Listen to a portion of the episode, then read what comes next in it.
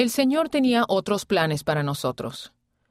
Acostumbraba a salir de casa a las ocho de la mañana y volvía a medianoche, después de trabajar todo el día y asistir a clases por la noche. Durante el poco tiempo que pasaba con mi esposo Daniel, discutíamos. Las cosas marchaban mal y estábamos a punto de separarnos. Un domingo por la noche, después de una discusión, Daniel dijo, tal vez deberíamos acercarnos a Dios. Al día siguiente, mientras Daniel estaba en casa con nuestro hijo, unos misioneros tocaron a la puerta. Cuando los misioneros comenzaron a visitarnos, yo estaba en desacuerdo con todo lo que nos enseñaban. Sin embargo, después de unas cuantas lecciones, comenzamos a sentir algo.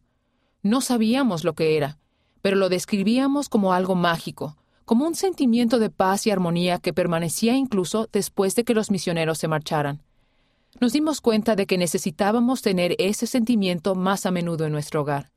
Inspirados por el mensaje de los misioneros sobre la importancia de la familia, Daniel y yo nos acercamos más en nuestro matrimonio. Yo había tenido la esperanza de que mis estudios me ayudaran a obtener un mejor puesto en el trabajo.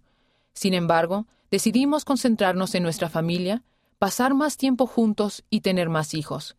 Abandoné los estudios, renuncié a mi empleo y comencé a trabajar de secretaria de Daniel en su negocio de control de plagas.